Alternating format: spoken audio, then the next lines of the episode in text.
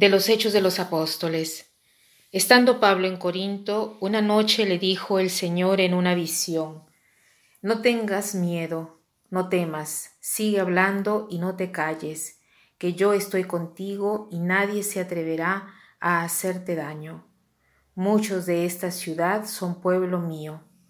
Pablo se quedó allí un año y medio explicándoles la palabra de Dios. Hoy leyendo esta frase de los Hechos de los Apóstoles me he consolado un poco porque he visto que si Jesús se le apareció a Pablo y le ha dicho no tengas miedo, continúa hablando, no calles, y a un cierto punto Pablo seguramente ha sentido un poco de, de, de esta desilusión, no digo desesperación, pero casi así. Eh, de otro lado es imaginable porque eh, donde iba Pablo, o lo encarcelaban o lo botaban de la ciudad, sin embargo, continuaba a hablar y, hasta ha visto a veces todo negro. ¿Qué cosa tenemos que hacer eh, cuando vemos nosotros todo negro? Todos hemos sentido esta sensación, o sea, de no lograr ir hacia adelante, que será cada vez peor, que la realidad que nos hemos imaginado eh, era diversa a la que estamos viviendo. Nos parece que el mundo se nos viene encima, nos parece que no eh, existe ninguna solución, nos parece que ir hacia adelante es fatigoso y sobre todo no vemos una salida. Entonces, ¿qué tenemos que hacer en esos momentos? Debemos recordarnos estas palabras porque como Jesús le ha dicho a Pablo en visión, así le ha hecho escribir también esto para nosotros. Y aunque nosotros no tenemos la visión de Jesús, el mismo Jesús, a través de estas palabras, se quiere dirigir a nosotros, a ti, a mí, y nos está diciendo, no tengas miedo, no tengas miedo, yo estoy contigo. Entonces, cuando parece que todo se nos viene encima, no nos desilusionemos. Hay siempre una cosa más que podemos hacer. No debemos jamás desesperarnos, sino mirar siempre hacia adelante, mirar hacia dentro de nosotros mismos, a encontrar dentro de nosotros aquel Dios que quiere hacerse conocer, que quiere solo de nosotros un poco de atención, porque tantas veces estamos más eh, centrados en las cosas externas que en Dios.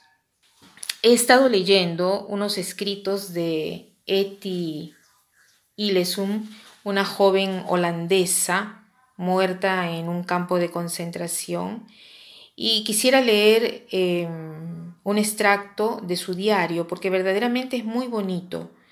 Ella también en un eh, momento casi de desesperación logra encontrar la serenidad, la paz, el gozo. Se los dirá a ella misma. Dejo hablar a ella porque sus palabras son, son muy bonitas. En 1981 ha sido publicado el diario que ella escribió entre el 41 y el 43 cuando estuvo deportada y asesinada en Auschwitz. Dice, Mientras la vida exterior de los hebreos en Holanda se convierte cada vez más pesante, por ejemplo, la obligación de llevar la estrella amarilla, el encierro del gueto, limitaciones de la libertad, eh, prohibición de pasear en los jardines públicos, restricción, restricción alimentaria, vejaciones y humillaciones que no dejan de abatirse sobre ellos, dice Eti, esta mañana pedaleaba la Stadium Key y me gozaba en el amplio cielo en los márgenes de la ciudad. Respiraba el fresco aire no racionado. Por todos lados habían carteles que nos prohibían el camino por la montaña. Pero arriba de aquel único pedazo de calle que nos queda está siempre el cielo no pueden, no pueden hacernos nada, no pueden verdaderamente hacernos nada. Nos puede hacer la vida un poco desagradable, pueden privarnos de cualquier bien material, de un poco de libertad de movimiento.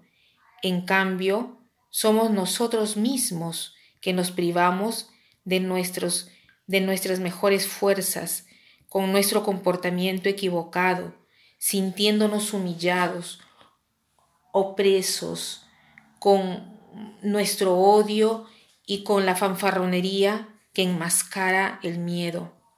Cierto que de vez en cuando uno se puede sentir triste por lo que nos hacen, es humano y comprensible que sea así. Aún así, somos nosotros mismos a robarnos a nosotros mismos.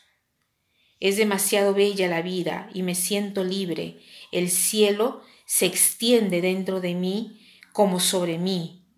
Creo en Dios, en los hombres, y me atrevo a decirlo sin falso pudor.